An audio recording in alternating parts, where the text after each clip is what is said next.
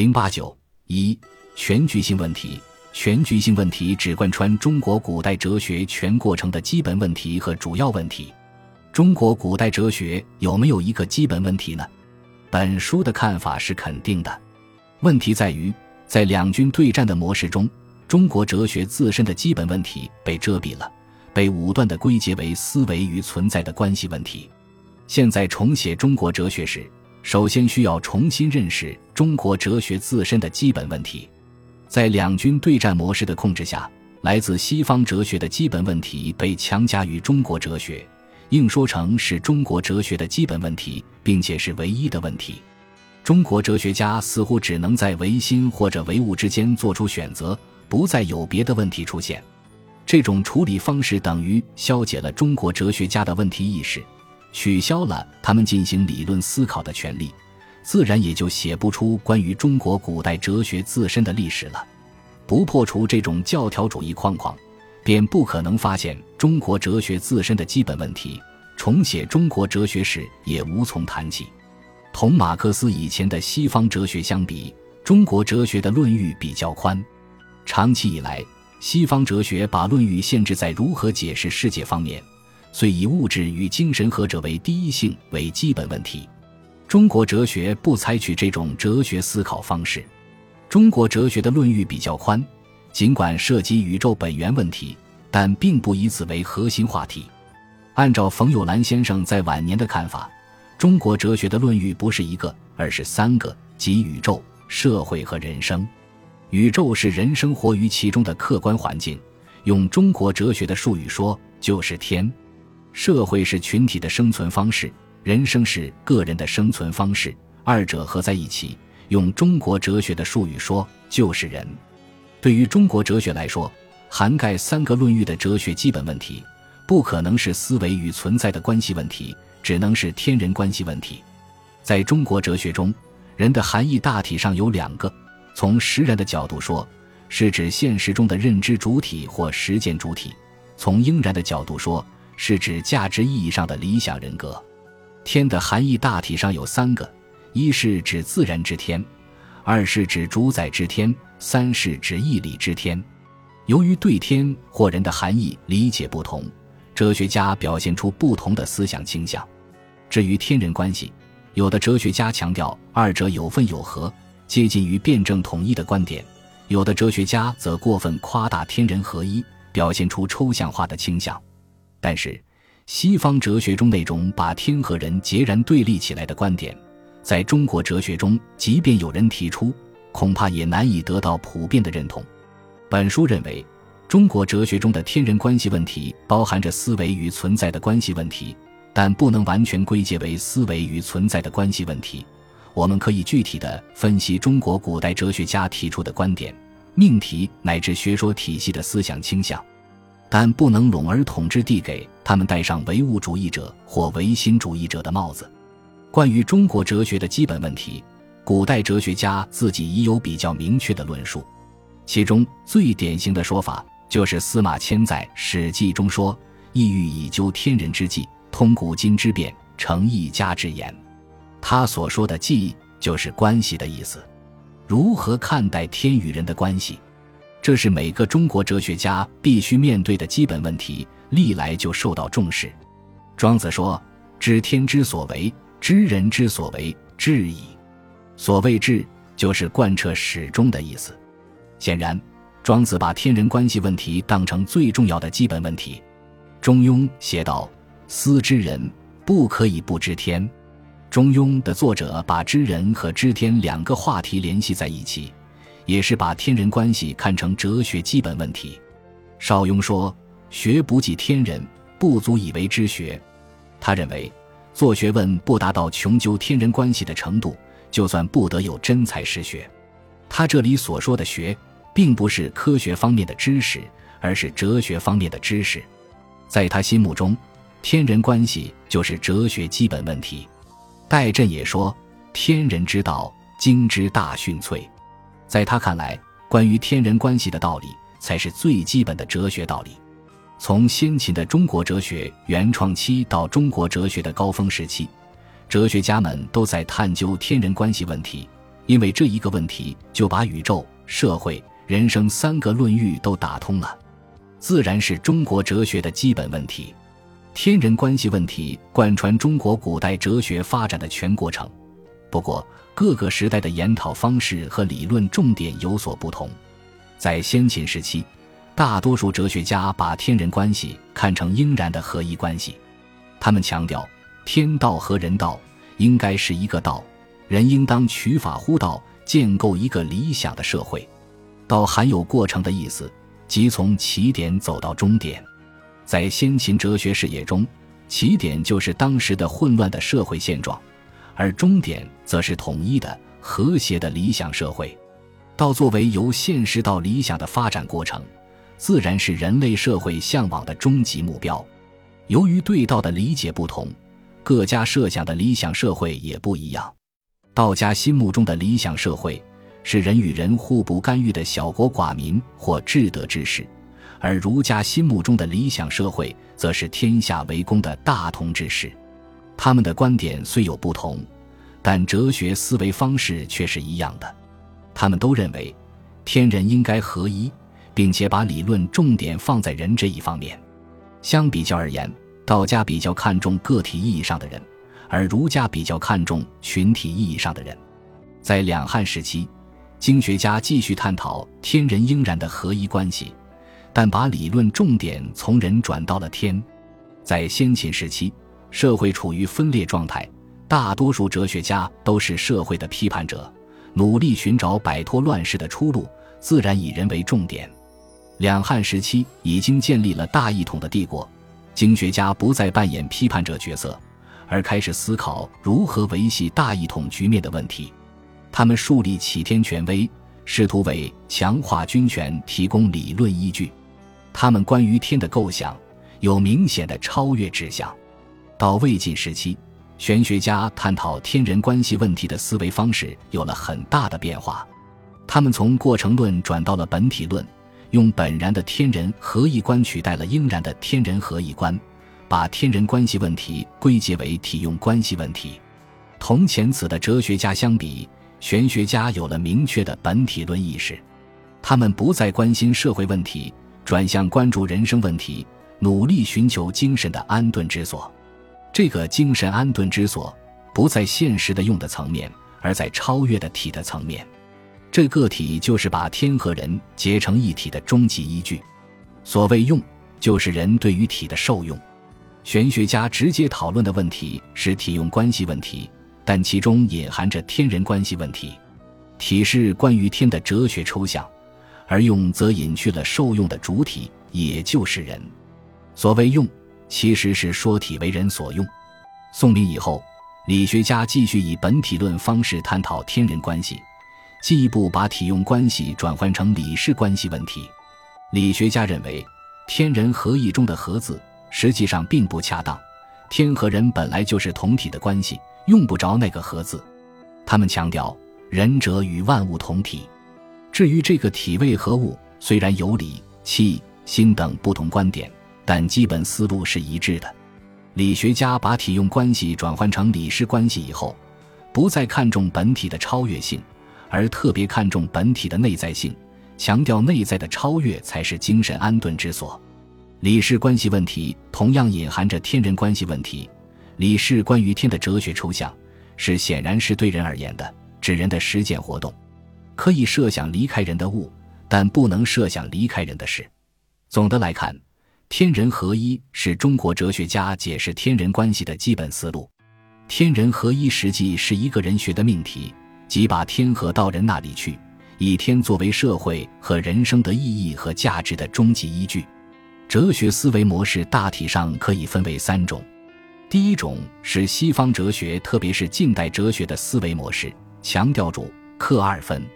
这种模式把人想象为主体，把世界视为客体，似乎忘了客体乃是人设定的，即便有与人毫无关系的纯粹客体，对于人来说也是黑漆一团，不构成哲学研究的对象。第二种模式是佛教的模式，讲究真俗二谛。从真谛的角度看，世界是虚无的幻境；从俗谛的角度看，可以承认世界的假有。佛教对现实世界持否定的立场，认为现实世界不是真实的，主张摆脱时间的烦恼，进入涅槃寂静的解脱境界。中国哲学属于第三种模式，讲究天人合一。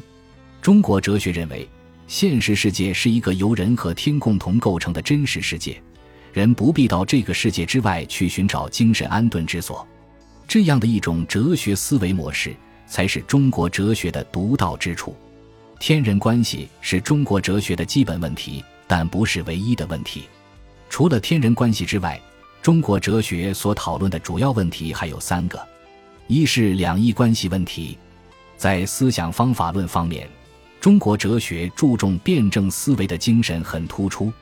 中国哲学家以阴阳两个基本点把握动态的世界发展变化的总体进程，形成了讲究辩证思维的哲学传统。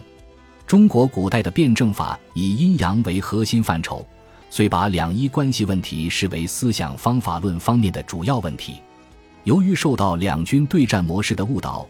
有些中国哲学史从业者看不到中国哲学在世界观方面的独到之处，应给中国古代哲学家戴上唯物论者或唯心论者的帽子，把中国哲学关于世界观的图像弄模糊了，使人领略不到中国哲学的精神特质。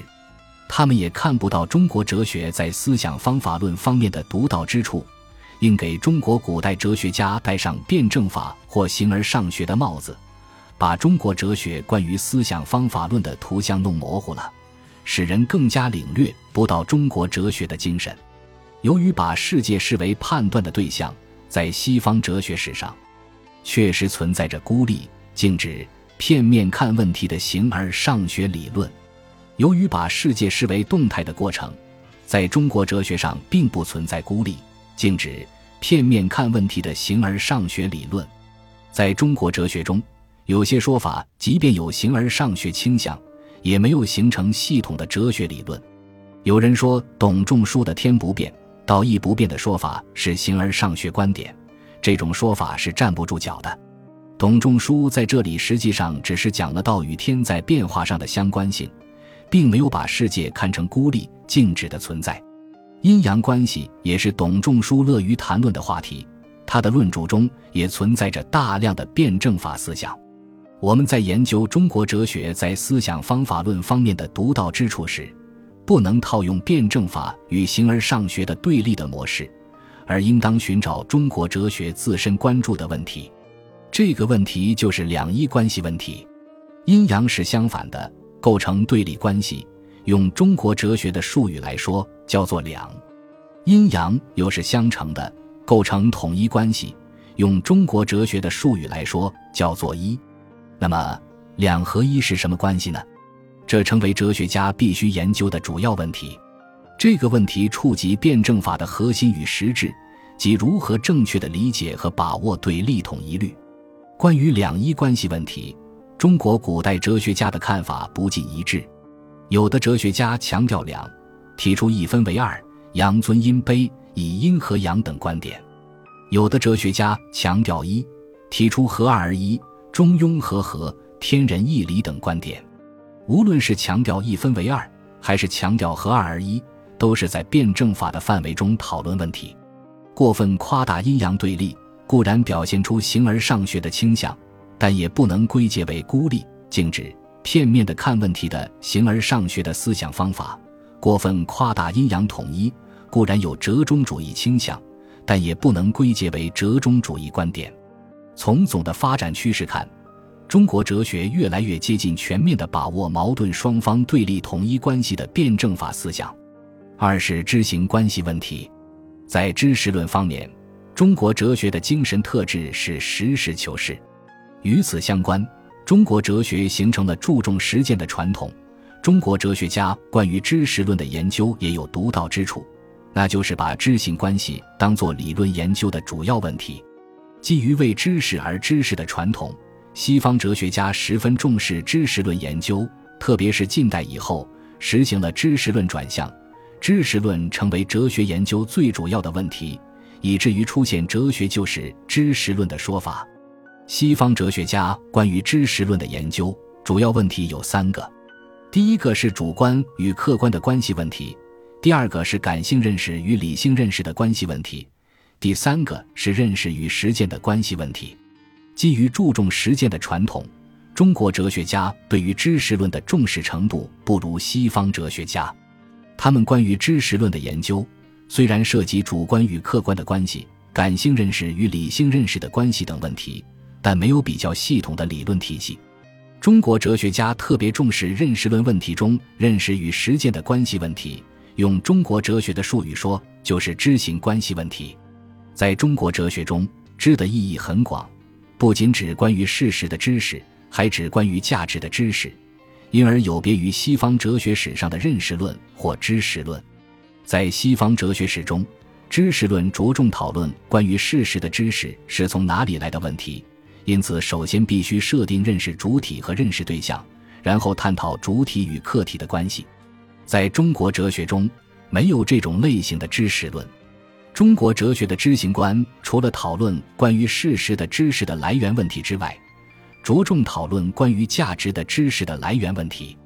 用中国哲学的术语来说，关于事实的知识叫做文件知之，关于价值的知识叫做德性知之。中国哲学家特别重视德性之知，不大重视文件之知。德性之知同时见理性密切相关，不可能通过主客二分的途径得到。所以，中国哲学家不像西方哲学家那样重视主客关系，而特别重视知行关系。在中国哲学中，行的含义有两种：一种是广义的行，泛指个人和社会团体、社会阶层的一切实践活动。一种是狭义的行，专指个人的道德实践。由于只有两种含义，行也有两种含义，遂使知行关系问题变得复杂起来。中国哲学家在研讨知行关系问题时，有的哲学家特别注重德性知之，不大关心文件知之。与此相关，他们对行的理解也是狭义的，仅指个人的道德见履。在这些人身上，往往表现出先验主义的倾向。有的哲学家对知的理解是广义的，既包括德性知知，也包括见闻知知；对行的理解也是广义的，既指个人的道德见履，也指其他实践活动。在他们身上，往往表现出经验主义倾向。中国哲学家对知行关系的看法不尽一致，有的人主张知先行后，有的人主张知行合一，有的人主张行可兼知，但总的倾向是重视行。接近于全面的把握知行的辩证统一关系。金岳霖在中国哲学一文中指出，中国哲学中知识论不发达。这种看法有一定的道理，但需要做些补充。确切地说，中国哲学关于文件知之的知识论的确不够发达，而关于德性知之的知识论则比较发达。三是义理关系问题。中国哲学作为一种以人生哲学为主调的哲学理论形态，不像西方哲学那样关注世界是什么、知识从哪里来等问题，也不像宗教哲学那样关注彼岸世界与此岸世界的关系问题，而特别关注如何做人的问题。人有精神方面或道义方面的理想追求，这在中国哲学中叫做义。义是道义或义理的简称。指的是做人应该具备的道德意识和价值准则。人有物质方面和利益方面的现实需求，这在中国哲学中叫做利。利是利益、功利的简称，指的是人用来满足欲望的物质需求。如何正确看待和处理义理关系问题，这成为中国哲学在价值观方面所探讨的主要问题。义利关系问题实际上也是理想与现实的关系问题。基于以人为本和内在超越的哲学精神，中国哲学家没有把理想与现实对立起来，没有在彼岸世界设置理想的、超验的价值目标。在中国哲学中，圣人就是理想的人格，就是道义的体现者，就是做人应该追求的终极价值目标。圣人对于凡人来说，无疑是一种超越。但这是哲学意义上的内在超越，而不是宗教意义上的外在超越。就圣人高于凡人这一点来说，义理所当然的被摆在了首要的位置，利被摆在了从属的位置。然而，圣人与凡人又属于同类，不能脱离现实，因此还必须正视现实的人的正当的物质利益需求。这样一来，如何在人生实践中处理好义利关系的问题，便成为中国哲学不能不深入研究的主要问题了。义理关系问题也包含着群体与个体之间的关系问题。义是一个关于群体性原则的哲学理念，利是一个关于个体性原则的哲学理念。在中国哲学中，群体性原则高于个体性原则，与此相关，义理所当然的被大多数哲学家摆在了首要的位置，利被摆在了从属的位置。中国哲学家认为，正确处理义利关系或礼遇关系。乃是人生中的头等大事之一，所以他们花费很大的气力探讨这个问题。有的人主张义者利也，有的人主张正其义不谋其利，有的人主张存天理灭人欲，有的人主张礼欲于狱中，有的人强调义高于利，理想主义和非功利主义色彩比较重，有的人强调义利统一，现实主义和功利主义的色彩比较重。总的看来。中国哲学家比较看重义，而不太看重利，从而表现出强调群体价值、忽视个体价值的倾向；表现出强调道德价值、忽视功利价值的倾向。天人关系、两义关系、知行关系、义利关系四个问题都是艰深的哲学问题，很不容易回答。在天人关系上，必于天而不知人，容易落入神秘主义的误区；必于人而不知天。容易落入主观主义和盲动主义的误区。那么，怎样才能全面把握天人关系呢？今后仍旧是一个需要深入研究的问题。在两一关系上，夸大两而失落一，容易落入对立思维、斗争哲学的误区；夸大一而失落两，容易落入折中主义的误区。那么，怎样才能在对立中把握统一，在统一中把握对立？准确地抓住辩证法的核心与实质呢？显然还需要进一步深入研究。在知行关系上，片面地强调知而忽视行，容易落入坐而论道、空谈无补的误区；片面地强调行而忽视知，容易落入明行妄作、胡来蛮干的误区。那么，如何在社会实践中把知行有机地统一起来呢？仍需深入思考。在义利关系上。只讲义而不讲利，容易养成口唱高调的伪善人格；只讲利而不讲义，容易养成唯利是图的庸俗人格。那么，如何把义利统一起来，造就健全的理想人格呢？这在今后仍旧是一个需要探索的问题。我们的先哲提出以上四个哲学问题，对人类文明的发展做出了很大的贡献。尽管他们没有完全解决这些问题。但给我们留下了宝贵的经验，留下了深刻的教训，留下了丰富的思想资源，这对我们来说是弥足珍贵的精神财富。以上四个问题可以说都是人类最感困惑的难题，至今仍然不能说已找到完满的答案。然而，正是由于对这些问题永不止息的探问，才促使哲学不断的向前发展。